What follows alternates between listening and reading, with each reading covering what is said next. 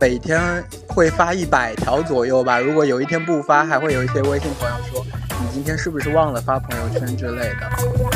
以前上班的时候，每天都有一个啊，很规律吗？很很风味腔的啊，to do list。怎么来了？今天的第一句英语不是说是纯中文播客吗？你问我五年前的我想干嘛，我可能都忘记了，更何况五年后我想干嘛了。Hello，大家好，我是向往自然生活的二狗。Hello，大家好，我是还在魔都班逼的阿芳。Hello，大家好，我是不相信北上广有眼泪的家辉，只相信汗水。其实我们对家家辉最感最开始感兴趣的时候，就是家辉开始会在朋友圈发很多很多的朋友圈，啊，都每条都很有意思。真的，我每天就拿这哦当乐了，你知道吗？真的吗？真的呀，你你们不会觉得这个人就是好像是不是生病了呀？就是有一种好像就是开始撒泼打滚的那种样子。我我是确实就是大概应该是年就是年过完年年后吧，就是有一段时间就开始突然每天会发一百条左右吧。如果有一天不发，还会有一些微信朋友说你今天是不是忘了发朋友圈之类的。就是有一段时间真的是疯狂在发，就是因为我觉得大家以前会发朋友圈，可能有跟修照片一样，好好像说每天只能有一条或者两条，就是是好像有一个对自己很束缚的那个东西。然后我后来我不知道怎么，我就可能就是表达欲望特别旺盛那一段时间，就每天发想发什么，就是很容易很容易，就是可能吃个早餐都有三个想法，就会发四条，就这样子。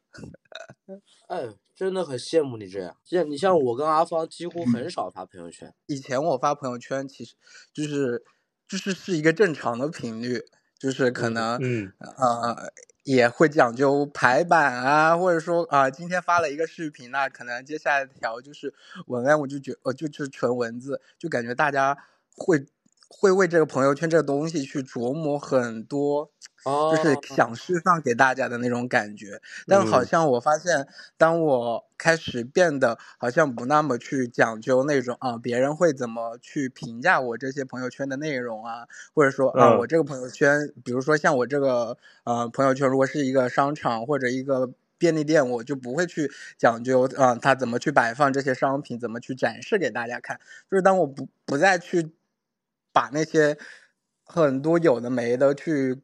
就是归去训束缚自己的时候，好像确实就是想发就发，想说什么就说什么，就没就你爱看不看。当然，或者呃，可能就是在这一个过程中，可能会呃有很多人，比如说像你，或者还有一些朋友，他会反馈，就比如说啊、看你的朋友圈很有趣，但是也有一些就嗯会就是悄悄然声息的就离开，也不知道怎么了。就是嗯、呃有一些体制内的朋友特别多，啊，我觉得这是一哦件一件一举两得的好事哎。过滤了。我觉得是，其实其实朋友圈对我来说，它更像是我这一段时间就是一种，就是一个表达的一个出口吧。可能很多能量或者很多什么东西，就需要不断的去，就有一种很兴奋、很嗨的那个状态，所以就可能它需要比平时更多的一些东西去给它释放出来，所以就可能发朋友圈可能是我的一个方式。嗯，明白。呃，其实我我们还是比如说不是像家辉这样，家辉的朋友圈真的是太精彩。一天一天可以十多条，而且每条都很精彩。可能就是一一种图图图片直播吧，在图片直播。嗯，说到这啊，其实我们还看到佳慧昨天晚上的那条朋友圈说，嗯，你在印呃印度尼西亚很想上海，就这么带出来。其实现在家辉他其实是一个算是数字游民吧，对吧？现在应该是现在在算巴厘岛，就是算对吧？算前期的数字游民踩点中，就纯在游民，还没有数字。可能数字就是钱包里的那个数字越来越少，还没有去，还还还没有，就是说真正去，因为其实也也来到这边，其实也是不想处在一种工作状态中吧。虽然说不要坐班，但是就是不想嗯有一个其他的外力去影响到我自己生活的那个状态，所以可能我刚开始这段时间还是。以纯游民就玩在为主，就一直在，当然也有也有去看一些，就是因为我出来玩，其实很多很多时候不是说去找一些景点或什么，我就是完全是很可能就是在这边很日常的生活的那种。那我可能会去看一下那些，因为在网上比较小红书啊，然后就很多人在说这边数字游民还挺多的。然后我就会去看一下那些 类似 WeWork 一样这些共享办公的空间，然后这些场所，就是去有去有去小小的了解一下。但是可能因为每天要付一百二十块钱人民币的一个租金，然后又没工作呢，我就觉得嗯，别白白费这钱了吧。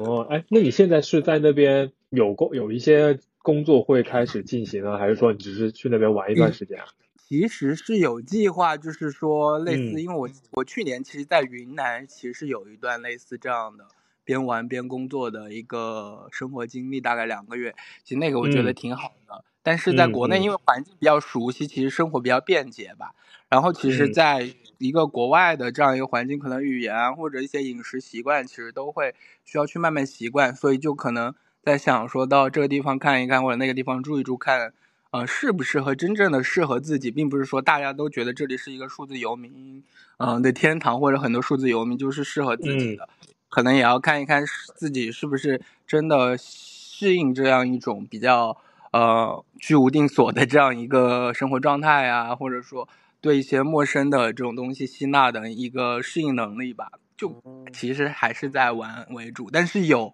有想说做一个数字游民，因为其实。在这边工作生活，我觉得每天都有很多阳光啊，然后就是还挺新鲜的那种新，因为我很需要新鲜感，然后可能在这样一个环境里面，每天都能够接收到很多新鲜的新鲜的一些讯息，所以其实是还挺好的。嗯嗯，那其实家辉也是在，就是呃有呃说白了就是有点踩点或者是试探的那种。哎，对对对，就是在踩点，就是之前录节目的那种叫踩点，就提提前来看看。嗯，先去看看这个地方怎么样。是是是，狗哥其实现在也是算做 freelancer。其实你们俩生活其实还是都是脱离了上班这个状态。你们觉得其实说，呃，佳慧，你觉得在外面，呃，可能说在做一个数字游民的一个前期的一个准备，然后和狗哥现在已经在做一些 freelancer。你们觉得上班的话和现在你们生活对比，你们觉得？区别在哪里啊？就是你们会觉得会更好吗？这个事情还是怎么样？因为我现在还在上班嘛，所以我我也没有办法体验到这个这个这个这个的一个感觉。狗哥来说说。对，其实说我的那个，因为家辉，我觉得家辉这种还比我这个 freelancer 的状态还要再进阶一个程度啊。嗯嗯。因为正好比较巧的是，就是去年上海疫情刚开始的时候，我是。第一波被隔离起来的嘛，就是提前大概，嗯，整个上海提前一周，我是最先被隔离起来的。然后是狗哥老早就被关起来了，我的天！然后十四天之后我被放出来了，然后上海还没有全面的去管制，然后我就出来去我们前司去办了离职嘛。嗯，办了离职之后，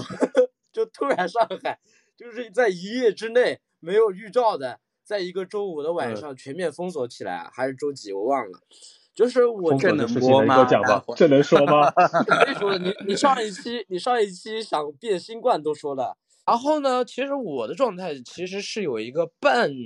怎么说半半推动式的吧，就是外界对我的一个呃推动。其实如果当时如果是社会是世界是正常的话，我很可能就会再去找工作。对，然后呢，在家的状态其实就是。呃，开始的时候会觉得无聊，啊，就是你不知道每天要去做什么，然后你因为以前上班的时候每天都有一个啊，很规律嘛，很很 f o r A 枪的啊，to do list，啊，to do list，就是怎么来了？今天的第一句英语不是说是纯中文播客吗？嗯，然后有点听不懂哎，然后你呃，就是你你你每天没有你必须要做的工作的时候，就突然就好像像一个。没有头的苍蝇一样，嗯，开始会享受这种闲适，然后到最后会变变得焦虑，呃，直到慢慢的开始适应了，然后也有慢慢的项目开始找上你，然后你开始忙起来，嗯嗯。嗯，就是慢慢的有一个自己的节奏，但当然其中我觉得，嗯，一个比较不好的点就是，呃，我不知道是作为我个人还是作为人类的一个共性，我变得开始越来越拖延。这个有可能啊，就是你个人跟你讲，你本来就是个很拖延的人，就是变得很拖延。然后，嗯哼，好好处是什么？好处就是第一，嗯，我没有所谓的呃那些在高位的审视的目光来审视我产出的东西，教我去怎么做。嗯，对，这个是最自由的，就是没没有一个就是设计师在前面做图，后面有一双眼十几双嗯眼睛盯着你，有文案，有总监，有群总监，嗯巴拉巴拉，然后就会还有六只手在你的屏幕上指指点点。对对对，我的电脑屏幕上没有指纹了。其实换句话说，这应该是你自己对你的要求应该是会更加的对具体，然后会更加的严格一些东西，因为你现在就是直接就是关乎到你接不接到下一个活，或者说这次的成品的质量，你是因为跟直接客户直接对接的嘛，是是是。嗯。然后当然呃，关于钱方面，这个肯定是啊。呃，比如说朋友们啊，或者是呃想要做自由职业者很关心的一个问题。钱方面，至少我这边，其实我在前七个月吧，我是有记账的，嗯因为不是每个嗯月都会有有有工作。呃，最惨的、最收入最少的一次就是刚呃静默，所谓的静默的时候，就是四月份的时候，嗯那嗯那那个月几乎没有什么钱入账，好像我也不知道为什么，其实是有入账，但是很少很少，我也不知道是哪里的红包还是什么，慢慢嗯的才开始变好。当然钱方面就是平均下来啊，平均下来，嗯呃，每个月还是比之前工作的时候要高出不少的。哦当然要高出不少。前面狗哥我还偷偷问他，他说他一个月薪资可以拿到，呃，正常工作三倍，我都惊呆了。没有，我是我是如果嗯我是跟你说的是这个，哎呦你不能你不能那个啊。我跟你，我跟佳 辉是这样说，佳辉来问我做 free 的时候，大概开的价格是多少，我就说你可以跟他们报，因为你做 freelancer 的话，肯定肯定要比你呃做长工的时候，长工呃要高出个两到长三倍。工嗯 好嗯苦啊，听起来。自由职业的话，就是你总会在焦虑，就是当没有活的时候，呃，焦虑和、嗯呃自我批判的过程，就是有点就是愧疚，就是每当你浪费一个时间，你还会反省反省自己。最近我解我最近我开始慢慢培养成一个习惯，就是我给自己呃列一个就是呃明天需要做的事儿，也不一定非非得是工作。比如说我的备忘录就是题目就是二零二三年呃多少月多少日，我明天要做什么？比如说我要打扫卫生，我要换鱼缸里的水，我要给植物浇水，然后我要完成这个线稿，完成这个色稿。当你明天照着第二天照着这个备忘录里的一项一项结束之后，呃，虽然啊有些事是很琐碎的，也是很嗯日常的，但是你不会觉得，哎，我这一天是浪费掉的，因为你做了什么，有文字很详细的记录在里面。我觉得这是对我就自己就是呃去掉那种可能是没必要的那种愧疚感，或者是那种内疚呃的一个方式吧。我刚嗯。听你说每天就是给植物浇水啊，嗯。然后就感觉其实就是呃日常的小事，就感觉其实就是生活的 to do list，就是你需要去做的哎，对对，我觉得我想表达的就是我觉得就这种感觉还挺好的，确嗯。实，就就其实因为就借巧我来说一下，我其实、嗯呃刚刚听狗哥他开始说，其实一开始可能做 freelance 就每天会有很多大把的时间嘛，就不知道怎么去嗯支配。这一点其实我也嗯深有同感，就是我去年在云南的那段时间，因因为去云南其实也是因为去年也上半年大家在上海都差不多那个。呃，状况，然后我其实五月份就回家了嘛，想回家休息一段时间，然后当时也没有工作或者没有想做 freelance 的这个计划，然后我就是也是去云南玩，然后可是玩了大概十天半个月之后就玩累了，就每天醒醒来不知道去干，就就真的就我觉得有时候工作或者说就是其实，在那一段时间我发现就是你每天起床有一件具体的事情去做，其实是一件很重要的事情。就我每天都玩累了，然后就就后面突然之间，哎，接到了，就是也是上海某一个公司的一个，他不是 freelance，但是他可以就是线上办公嘛，然后就嗯。突然之间就每天靠工作来打发时间，我觉得还挺好的。就是就还是会以玩为主，但是每天嗯。可能有那么几个小时，我需要呃去做一个事情，可能那个事情它也不是关跟我生活相关，或者也不是啊我的爱好或者我喜欢，但是你有一个具体的事情，就算你每天在那边就是就是在洗洗衣服，或者每天你都知道要去做某个具体的事情，我觉得这一点很重要，不然你每天醒来，你想白天那么长时间，你就呃除了吃了饭，然后你就会很就陷入一个很呆滞的状态。然后我后面我觉得，就那段时间，其实我觉得我我我不是靠什么生活和旅行来调节自己的生活，而是靠靠工作来调节自己的生活。因为我大把时间，我没有一个呃不需要去管今天周几或者周末或者什么时候，但是有工作这个节点，它会让我对时间有一个更确，就感觉有一个刻度在那里，让我更准确知道什么时候或者什么。我所以我觉得呃确实这样的，就是有时候有有有事情做，其实挺好的一件事情，不管是什么事情。对对对对对。然后，因为我现在，呃，我的身份还是一个上班族嘛，对吧？所以我在想啊，其实等于说你们其实是拥有了一定的技能，能够通过公司以外获取一些维持生活的成本吧，成本这些东西吧，呃，然后现在其实这这一点我真没有，我真没有，我真的 这一点我就是我其实。因为其实也算工作，其实才因为到上海，其实就工作还不到三年。就其实，在职场中，我其实也不断的，就我在三年里面换了六六家，其实最长的也也 就就就一起共事的这家半年，然后在另外一家啊某公关公司工作了半年，其实就一直也在职场不断的换，不断的跳。然后，但是我发现，就是我其实我是一个完全没计划的人，不管是啊说什么。啊，生活的那个，比如说记账啊，或者什么，所以就会导致我其实，嗯，不管是嗯，可能收入会比支出会比收入更多，所以也导致，比如我在上海待了这几年，其实我觉得我的积蓄几乎是没有的，可能是一个，呃，积蓄应该是信用卡的那笔账单吧，所以我就想，在在那就是在上海，我其实应 该待了三年，其实，呃，我在不断的换工作过程中，其实也感受了不同公司的那种。呃，氛围啊，或者所要对接的一些内容，其实也有一种在，嗯，不断接触不同的东西这种感觉。但你要说积蓄，我觉得其实，呃，在上海，因为本来生活成本其实挺高的，然后像我们大部分都要租房子嘛，然后当你的。收入呃，随着你的工作年龄不断水涨船高，稍微高那么一点点，你可能就人的那个欲望，你你就说啊，我不想合租了，好，那你又会会去换一个房子，然后可能哎再高一点啊，我想再住一个好一点的房子，就其实就是你的支出其实是跟你的收入成正比的，对对对，所以所所以其实我我我其实我我很坦白的说，就是我每一次。不，不管是说去云南好，还是说现在来印尼好，其实真的我的积蓄就是可能就是说哦，买了一张这个机票，或者能够在这边度过可能呃不到半个月或者一个月的那种吧。我觉得我真的是可能就是有一种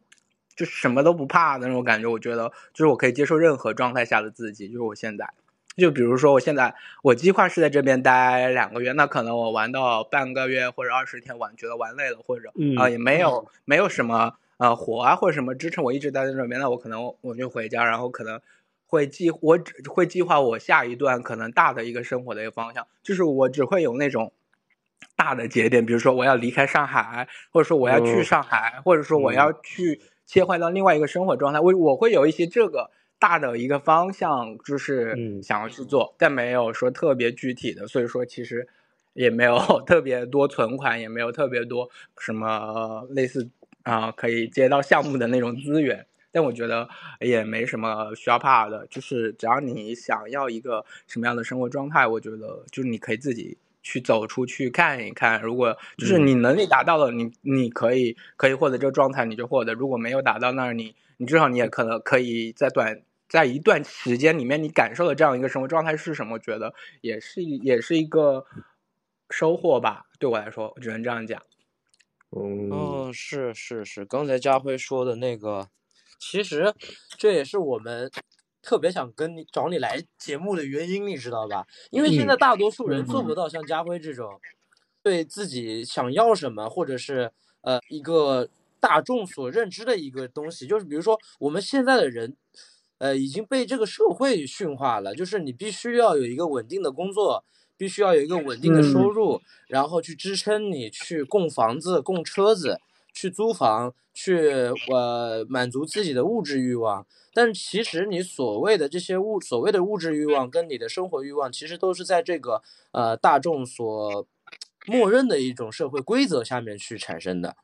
呃，我觉得可能就是像你刚刚其实说到，可能啊，大家有就比如说为了一些房子，或者就是大大部分人的生活的那种轨道在走嘛。其实我可能就我的人，就是我对自己的人生和自己的生活，可能我就是一个很很讲究体验派和新鲜感的一个人。我我不是靠这些词语去标榜自己说想成为一个什么样的，而是说我在这个不断的过程中，或者去找到和发现自己内心可能是需要一些这样的东西去，嗯，支撑着。比如我觉得，嗯，大家每天正常上班，或者啊买了一个更好的车，买了一套更好的房子，我觉得，嗯，这些东西可能，呃，不是一件坏事，但可能大家都在走一条。呃，很宽阔很大的马路，但有的人他可能喜欢探险，喜欢冒险，那那我就喜爱走走小路，绕绕弯，就我觉得也没事，就是可能，呃，可能正常的那条高速公路。对我来说，我觉得，嗯，要么速度过快，要么我觉得风景不太好看。那我可能，呃，宁可走一些什么县道啊，或者乡间小道。我我我觉得，呃，迷不迷路其实不重要，其实是，呃，更重要的是你自己知道你想走什么样的路，你走起来更舒服吧。大概是这样一个想法。现在想想啊，他妈的，我们要工作到六十五岁呢。你你你你花五年去搞一下 也无所谓，五年只是。呃，这十几分之一的时间去去向往一下这样的生活，但是很多人工作六所以大家应该都会拄着一个拐杖去上班吧，每天都是迟到。我觉得还是现在就是大家的试错的成本呢，可能就太高了，就是可能你。你很多时候就很难迈出，但因为你错一下，好，比如说你在，除非你能力很强很强，就是说你可能哦，可能一年不工作，面试官就会不停问你，哎，为什么呀？哎，干嘛去了？呃，别人会觉得，呃，不稳定。啊，我觉得有有一点可能是，就是整体社会的这个包容度，我觉得不太对的。确实，因为其实因为我在不断的换工作和面试过程中，其实也会面碰到这个问题嘛。对，但其实我们像类似我们做创意或者。比较偏艺术一些工作，其实稍微还好一点点吧。就是他可能有时候也会喜欢一些稍微跳脱一点的人，但其实就是整体社会，嗯，他看到你的简历说，哎，你这半年去干嘛啦？或者说你为什么会休学一年？就是大家对你很多，呃，你没跟我们一样走在同一条路上，我就觉得啊，你是一个怪人，你是一个异类。但其实，呃，我觉得这个。就我现在对这样的一些评判和批判标准，就是我不会把自己放入到一个大众的那种呃审视的一个方向和角度，我可能有了自己的一套，呃，也不是一套吧，就我有我有自己的一个看待这个事情的想法和逻辑，就我不会觉得啊，这这有什么不好呢？我觉得可能你面试我，你觉得你不理解或者你觉得不 OK，那 OK，我觉得那可能是互相不懂。但是我其实说实话，我觉得我在上海，因为我工作的这三年，我觉得很多时候也因为我学学历也不会说什么特别高、特别好的学校，就我觉得有时候还真的是靠着自己的一些经历去获得一些工作机会。就可能大部分人他就是会怕出错或者怕什么，但是可能当你把这样一份啊，嗯，每一份工作做不了多久啊，或者啊有很多嗯。很多 gap 的那种时间段，当你很很真诚的去跟他们说这个过程中你你去做了一些什么事情或者怎么样的时候，其实其实可能也会去试着打开或者去打破他们一种可能就是以往的那种认认知吧。但我觉得换换过来想啊，其实因为我们在我们角度可能是这么说，但是其实呃如果是。呃，公司角度去看待这些，他们还是想寻求一个稳定的劳动的输出的能力的东西，对吧？这个东西其实，嗯，也是无可厚非。其实就是大家看大家一个选择的一个标准的东西，看你是否能够具备那样的素质呢？其实，哎，反正不管是数字游民也好，还是非呃呃自由职业也好，还是你在上班也好，反正只要你知道你想要什么就好了。这也不是说。呃，这三种嗯是怎么样的？是谁更高一点，或者谁更低一点？对的，值得我们去，值得我们去，呃，不能说标榜嘛，反正就是值得我们去向往的东西，就是呃，这个人他很明确的知道自己想要什么，然后做出的一个选择。我觉得这这是我们值得去学习的吧。每次看到家辉朋友圈，呃，发那些自然的东西，就是呃，因为我们在上海肯定看不到，我们只能看到水泥。嗯嗯。但是家辉看到的却是长满长满气根的丛林，还有各种宽叶的植物，还有瀑布、岩石、轻拍的岩石，就是很向往这种生活。但是所以说，我其实想问问家辉，在我看到。就是我主观意义上看到你那个我向往的东西，或者是呃我喜欢的东西，你能不能说一说？就是从你个人角度出发，就是说，哎，你来到印度尼西亚之后，呃，一些跟国内的区别、好处跟坏处，困扰的是什么？觉得特别特别好的是什么？有没有这种感受？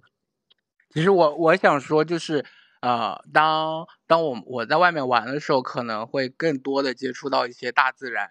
更原始的一些东西，因为我可能我我以前老家就是在山上或者怎么样，然后我就很喜欢一些很原始、很自然的这种东西，所以我其实每次出来旅行或者干什么，嗯，都会去找一些山或者去徒步啊或者怎么样，就是可能是我对自然有自己的一个偏爱吧，所以说我会比较比较的去向往或者说这样一些更接触大自然的生活。当然，像我昨天不是晚上发了个什么 朋友圈，很想很想回上海了吗？就是确实确实就是我觉得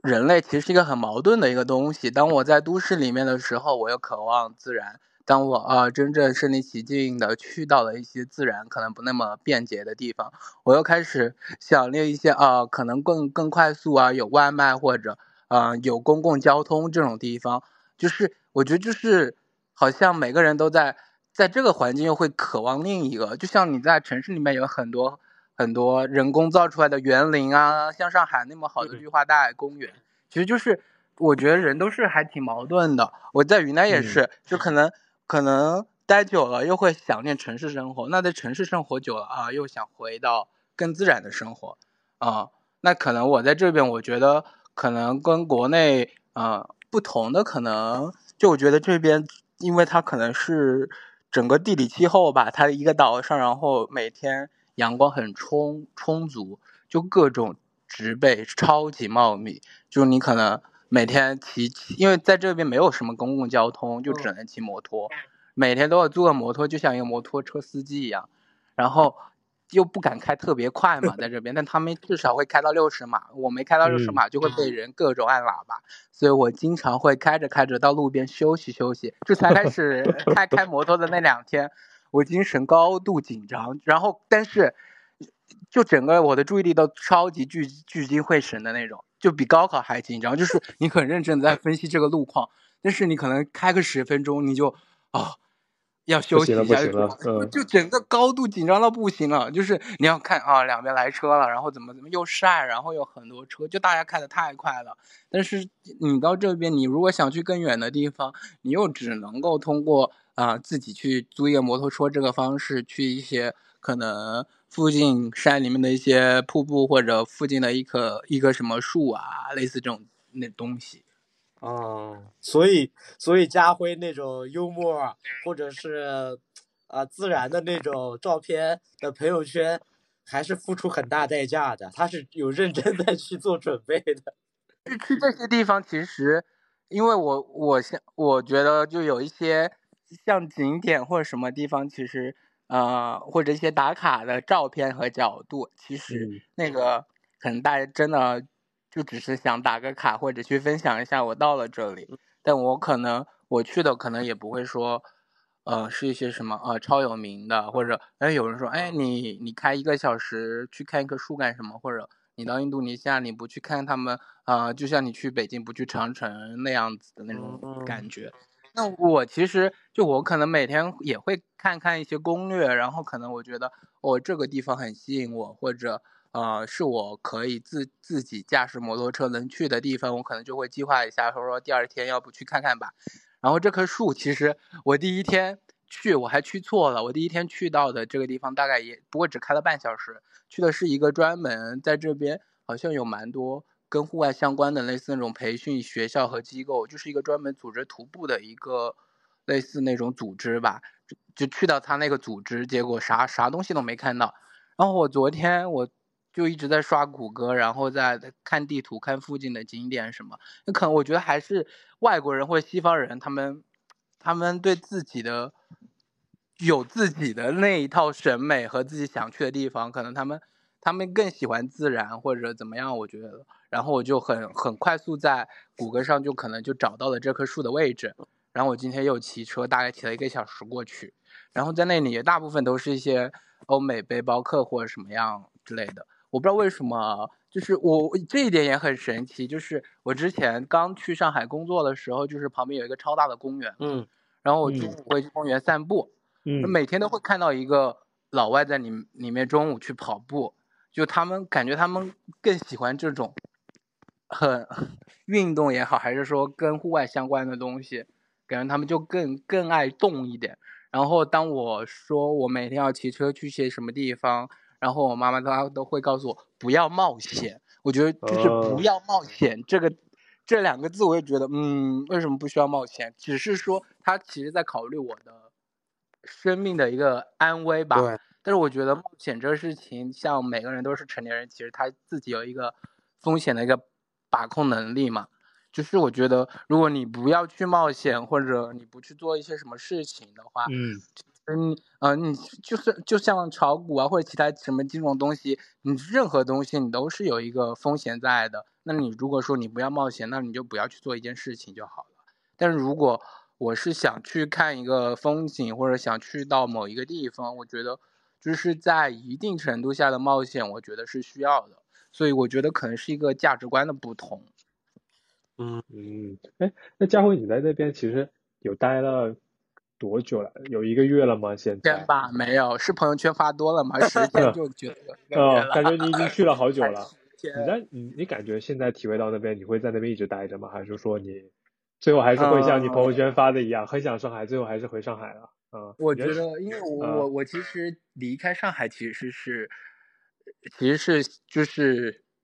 知道自己下一个生活阶段想要去想去做什么，所以才会做这个决定离开上海。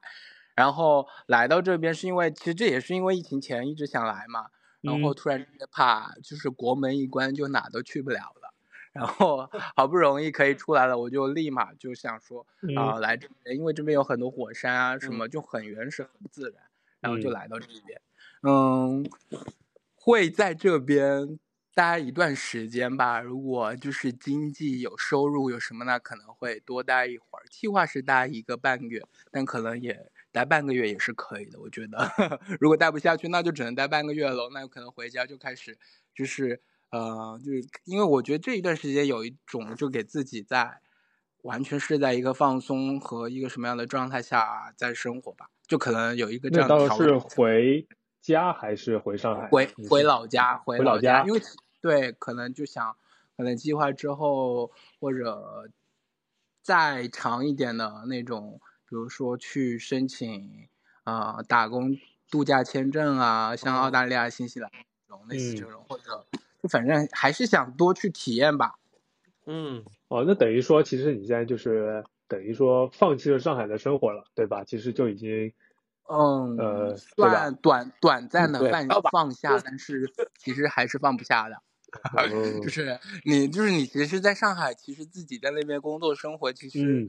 除了工作本身的那个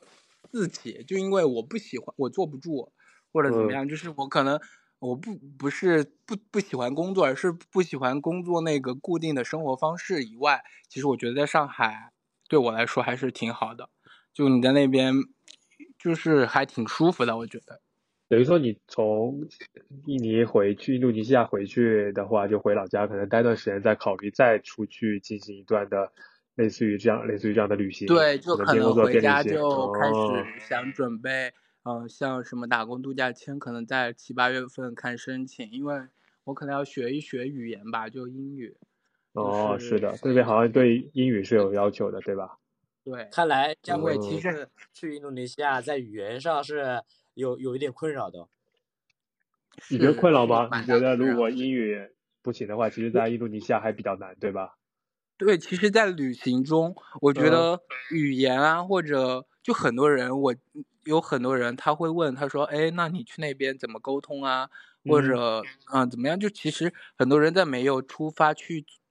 去做那个事情的时候，就会产生很多惧怕。但我可能依照自己，因为我以前会有。比较稍微多一点点的那种自己一个人去背包旅游的这个经历，我觉得其实语言也好，或者说其他东西也好，那那都只是困难的某个部分，你也没必要把它去放大，说会导致你啊没办法去正常那边生活。那我们现在呃手机或者科技这么发达，你可以使用谷大手语翻译啊，就是呃翻译啊或者地图啊，就是很就是你想要吃的东西有图片啊，或者就是。我觉得语言会导致让我旅旅行有一部分可能体验感不好的是，啊，我没办法跟那么多人去进行一个沟通，我可能更多的是一个我很主观的在呃在感受这边的风风景啊，或者是在品尝当地的一些食物，就是其实它它会缩小。我觉得旅行，比如我在嗯国内旅行，我可能会认识很多朋友，一些可能同样比较。敢去过不一样生活的那些人，我觉得这一点，我觉得是语言，其实它是一个沟通的一个工具嘛。所以说，可能语言这一点对我来说，可能就是它没办法让我在旅行中能与更多人更便捷，或者了解到更多风景以外的风景吧。就像人啊，类似这种东西。但其实你要说它有多大的麻烦，其实根本它不会困扰我。呃，去任何一个地方旅行，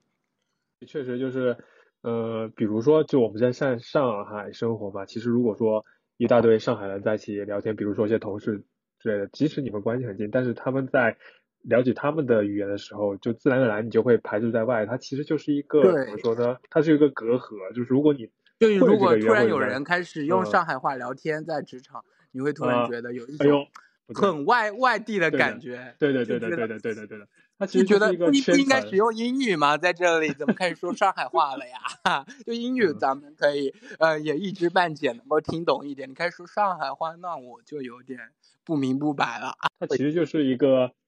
一个圈子的门槛，感觉是如果你 OK 了这些语言，或者是你懂了这些可能一些关键的术语，就是可以进入到他们一个核核心的一个沟沟通的一个层面上去吧，类似于这种。对。就可能语言可以帮你打开一个更大的世界，这种感觉。是的，我是这么觉得。就其实我我们我们其实都在上海工作，其实能够感觉到，就有时候可能有些工作岗位，他比如说对你的英语有要求啊，就其实他语言其实他帮你打开更大的世界，可能有更多的好的工作机会啊，或者怎么样。因为我我算一个艺术生，所以说可能以前文化成绩不好，然后可能在高考的时候为了快速提分，那可能选择了呃。去恶补一下数学，类似这样，那可能就英语就成为了我为了那场考试中我就放弃掉的一个东西。但其实我我回到自己的就进入到社会，因为像在上海一些广告公司工作也好，或者说嗯啊。有一些更好的机会，包括都在联系或者沟通中，就可能真的会因为语言而丧失掉一些机会，所以这也是可能在我上海经历过工作三年之后，我觉得，嗯，那我是时候应该去把这个东西去认真的对待，去学一下了，就不能够再这样一而一直拖拖拖。但现在学也不会说把它当成一个考试和一个任务吧，而是有更多的那种主观能动性，就是你自己。因为它这个东西对你来说，呃，你因为没有获得某个技巧或者某某个语言，而而丧失掉一些东西和机会的时候，就只要自己经历过之后，就觉得啊，这个东西还是有必要的。但如果说像之前老师或者家长来跟你说啊，你要学一下什么，你就觉得啊，关我什么屁 事？是是是是会这样，嗯，这就是人跟人的区别，你知道吧，佳辉？就比如说像。方哥之前跟我这是这么说的，妈的，每次给我 brief 给我下 brief 都是全英文的，然后他不会想，就说我要好好学英文，他就说我打开有道词典。我可能太太正能量了吧，最近阳光晒多，有点正向思维过度。其实就是你当下，我们我平时如果工作看到一些英文，我也会烦死了。我说你这个东西，你就算是国外的品牌，你在国内传播就要说中文啊？为什么大家都在看你英文的一些资料啊？就是我觉得有一点，有一点霸权主义的东西在里面吧。语言这个东西，就全世界也在使用英语，为什么不是好早以前 S H E 不就唱全世界都在说中国话了吗？怎么现在出来还要说英文啊？好难啊！嗯，呃，最最离谱的其实是我觉得有一些词语可能用英文可以更准确表达意思，我觉得这个都是是是，但是有的缩写啊就真的离谱啊！你们猜呃，你们猜一下。LRB 什么意思？L L R B 好熟悉啊！是 R 还是 I 呀？啊？呃，Learning Rest 呃 Breakfast 这是小红书的缩写啊？对，这个东西我就说怎么熟悉呢？就是前面我我在这边唯一工作一天就是周五上周五，然后那个同事就是啊，康同事在跟我来电话沟通，他 L R B 我就问。看，可能我工作真的没认真，他都跟我说过 L R B 是小红书。今天你一考，我又忘了。你看这学习能力。但是 L R B 它是小红书的缩写。我嗯，我觉得越来越那种有点像资本主义那种恶臭恶臭的那种习惯了。你小红书，大家国内不都是红薯嘛？打个 emoji 不就行了吗？或者是直接小红薯，L I B L I B。对呀。并且你们有没有发现，就是现在大家有一种很大的国语耻辱啊，就包括好多你在上海看很多广告牌啊、咖啡店，就好像都得要用英文，然后好像有一些社交场合你不冒两句英语出来，好像觉得，嗯，是不是自己不够格，不会这个语言，就好像想秀。然后就是很多时候，其实有些东西你可以用中文去表达的，但大家硬是要夹杂几句英语在这里，就我我其实还蛮不喜欢这种感觉。佳慧，佳慧。这次去印度尼西亚那个推广中文的那个任务就交给你了。哎，佳辉有没有就是自从去印度尼西亚之后，你你有什么就是特别记忆犹新的事吗？就是具体的事，或者是你各种都可以。我觉得我来这边，我最大的一个感受，我就觉得，嗯，每天可以晒到很多太阳，我觉得这一点还挺，就是挺挺有感觉的，就是。虽然说他们好像是雨季是到三月底吧，但是我来的我三月中旬来的，然后一直是晴天没下过雨，然后今天其实今天我不是说这个播客我要赶到回来录嘛，然后又一一一直跟一朵乌云在赛跑，真的很大一朵乌云。我当我当时是计划说，哎，要不要再去下一个地方玩一玩，然后到。到公园录一录，但我我看着这朵云，我就觉得哇好黑呀！我说不如回家，回到酒店嘛。我疯狂骑，就骑骑骑，他又追上我了，又掉几滴在我身上，骑骑骑又掉几滴，就一路赶赶赶。但好在赶到我到家大概五分钟之后，开始突然下暴雨。其实如果你在这边真的给我们录的话，感觉这种感觉会更好哎。我们可能时不时会听到一些呃自然的声音。那我现在去打开花洒，现在直接出去。我打开花洒，就是开始做一些情景化的一些种草。上海已经阴天了，快半个月了。我知道，我看大家每天都是说要过冬了，包括我妈妈也跟我说，就是过就是天气，因为还是一个比较冷的状态，就骑到这边就是很暖。现在为了让大家感受到这样一种气息，我特意从房空调房。到了我这个 小阳台，冒着被蚊子咬的风险，感受一下这种热带气候。反正就我觉得很多太阳，就是然后很多因为太阳光照充足，然后雨水又多，这边植物就很多。所以对我来说，这边对我很很大深刻的就是，我可能骑车在路上，我看到两边的路旁边就各种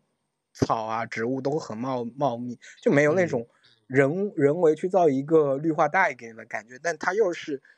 又很天然、很自然的融入在这条马路两边，它它又很好看，就是这样一种东西。可能他们本地人不觉得好看，但对我来说，我觉得哇，这很新鲜，就是很多太阳、很多植物。对，因为我们看惯了，呃，城市中连花猫、花花花草树木都修的简简整整齐齐的那种感觉。所以你看，他们在城市里面连植物都不放过。对，所以说你看到这种自然就野蛮生长的植物，那种也是一种自由的植物嘛。那印度尼西亚那边的人呢？人怎么样？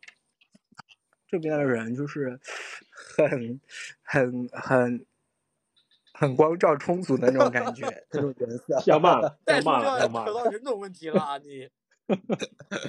就是很光照充足，很健康。那是不是那边的热带水果也很便宜啊？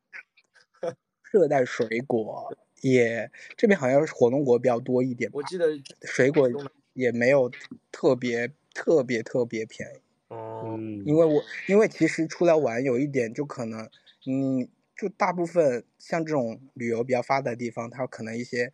给游客吃饭的餐厅啊或者超市会比较多，所以它的物价其实也并不可以看到是一个真正当地的生活水平。哦就就大家其实还是在就还有很多人会来问一个说，哎，你去那边他们的消费呃能力怎么样啊？就是嗯消费水平怎么样？我就嗯我其实我觉得，其实你无论去哪里，其实他当地的消费水平其实对你的影响，因为你还是在用自己的生活方式和消费方式在生活，所以其实我觉得就是会有一种出入吧，差就是差落吧，因为你像我们在这边可能有时候吃饭或者什么，他肯定本地人他不会去，因为他是就是一些可能游客就一些外国人开的一些餐厅，那可能啊、一些韩国食物啊或者一些日本食物、意大利食物类似这种，那它的它的物价肯定要高于当地正常水平的。但如果我正常去吃一个他们本地的那种印尼的一些，就是像有点像我们快餐的那种，因为他们这边很多这种，就可能十五块人民币左右。嗯，但我还会点很多菜，都只要大概一二十块一顿。就反正我觉得这边应该消费水平水平还比较的低吧，他们可能他们嗯收入可能也不是特别的高，所以说对于游客来说，在这边消费其实还算比较好，包括在这边住酒店啊什么。嗯，反正我记得我离开前在上海，因为有两天要，就我房子有人被别人租走了嘛，我要嗯住酒店，然后我当时在想，我说要不要住一晚，很好很好的感受一下上海的那种那 种那种都丽都市丽人那种奢华感。我后面想想算了吧，因为我看一下哦，到这边一个经济酒店，一个便捷酒店要三四百或者怎么样，然后就反正觉得还蛮贵的。那在这边我可能四百到五百左右，我就可以住一个还不错的一些可能带泳池的房子啊，或者一个小别墅类似这种。天呐，哦，那还蛮舒服的，其实生活起来，哦，是，但我看他们数字游民在小红书上可能自己也算过，他们在这边可能每个月消费也要大概在一万到一万五左右，啊，就是纯。纯消费对吧？就是对啊，其实其实衣食住行，嗯，对，其实你看，其实也跟上海差不多，这个还是嗯取决于取决于你的生活方式是什么嘛。那比如我在这边，嗯我也每天要去找个咖啡店，或者有时候啊就想吃吃一些跟上海差不多物价的东西。哦，那那你就其实你可能一顿可能还是会比上海便宜点，但你肯定还是会超出当地物价很高的一个这样的一个状态。总之是明白了，生活方式就是跟本地人其实也不太一样，其实。对，还是会，自己还是带入自己会不一样其实，嗯其实其实，在旅游比较发达的地方，它很多东西它还是给，它会给提游客提供你需要的那种生活方式嘛。嗯。所以说，你你在这边消费，你也并不可能，如果你按自己的生活方式在这边生活，你也不可能去完全感受到一些当地的更真实的一个状态吧。所以嗯我我我最近几天也在吃一，就是疯狂去吃这种印尼的本地的食物和餐厅，就觉得整个每天的支出就是在吃上面可能会少很多。嗯，那可能像我有我刚过来的这些天，那那几天有可能，呃，去吃一就吃一顿，可能也要八十到一百人民币左右。就可能你自己去吃个泰国菜，吃个什么韩韩韩国料理，那你嗯可能你现在吃本地的这些食物，可能就二十左右每每每一顿的支出，还是可以点到外卖，这边也是。你看都是自由职业，但是我跟佳慧这种就是特别不一样。去印尼啊，你也一起去印尼？我我去印尼，我可能真的要变成猴子了。我我我我们的差别在于我支出比较大，你收入比较大吧，应该是。不一样，哎呦，就是怎么说呢？我每天想吃什么，或者是怎么样的生活，都是基本上想一出是一出。呃，比如说今天去楼下便利店买点肉糜回来，弄弄个炸酱，或者是呃直接吃面包，或者是健康餐这种，就是逃跑逃不了自己的这个圈儿了圈子了，就是给自己画了一个圈了。嗯，完全不会说像家辉这样，今天我想吃印尼菜，明天我可以吃一些稍微贵一点的。就是我因为在家的话，基本上就是其实还是一个处在像动物一样圈养的那种感觉，对自己喂投喂自己。家辉就是完全让自己放养了，嗯。但放养也，你看没？你没刚刚听我说吃了几天印尼菜吗？就是也是有些有一些原因是囊中羞涩了。悟了，懂了，懂了，懂了，懂了，懂了。所以阿芳呃听了家辉说了这些，心里有什么感觉吗？可以说一说。然后等一下我也可以说一说。我觉得其实，我觉得今年还是说看看，等下我重新想想啊。嗯。那我来先说吧。嗯，可以啊。嗯，我我简简短的简短的说一下，就是感受。就我像我前面发过的一条朋友圈，我觉得有一句话也是想，其实想分享给更多人的，就是希望每一个人，可能你新的一天到来的时候，你有一个去重，就是打开谷歌地图去探索一些未知区域，就是标注一些新地点的这个勇气。就是因为其实每个人都在熟悉的地方活着会比较舒服，或者给嗯比较自在。你去新的水域也好，新的地方好，你总有一个适应的过程。但是我觉得还是，如果你真的想去做一些改变，你就其实你要牺牲掉自己的一些舒服和一些本来获得那些东西。但是如果你真的想要去做，你就得有这个勇气去去标注更多地点，去探索一些新的地方，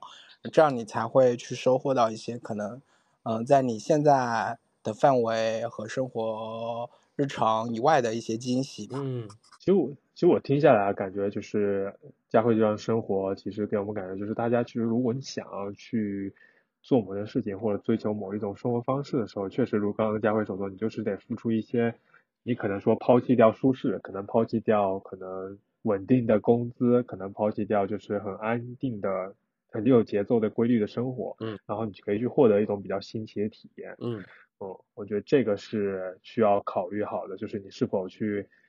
能够去做这样的数字游民，或者说我们做像你像狗哥一样的 freelancer 这种东西，嗯，我相我也是觉得就是在未来我或许也想去尝试类似于这样的生活，也说不定，嗯，我觉得也是可以去考虑的事情，嗯，是之前也有过打算嘛，就是跟方哥也说过。就是可能是尝试一个不同的生活方式，呃，在城城市里生活久了，我可能会去，哎，我们去回环石，对，徒徒步，对吧？对对对，回环石，回环石可能就不要了吧，因为那种生活，哎，算了，不提了，嗯，聊这么多了，不想说了啊。本来今天其实还想听听家辉怎么吐槽的呢，呃，哦，环石吐槽。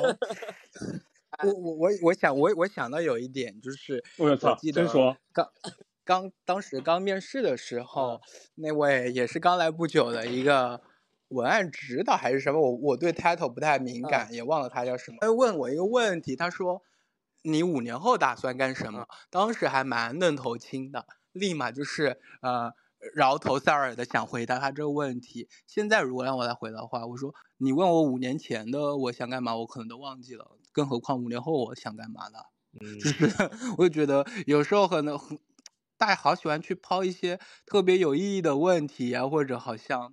很有规划性的一个东西，我就觉得嗯，还是先脚踏实地，知道你你现阶段你想要什么吧，别去想你太久了你想干嘛。哎，这作为收尾不错哎，这句话。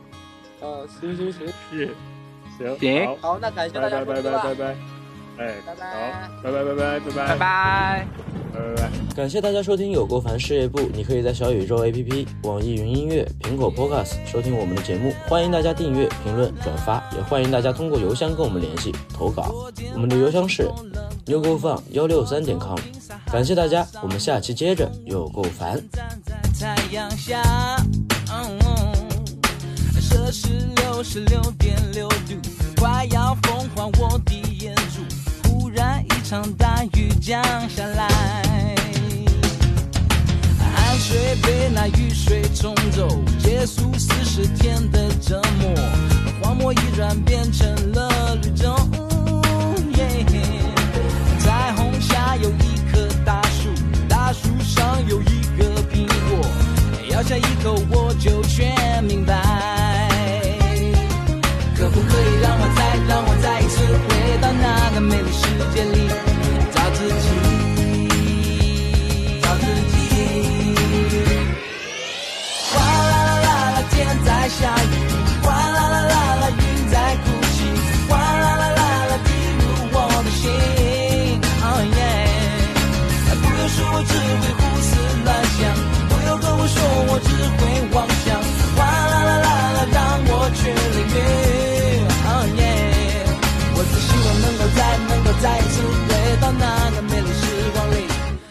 自己。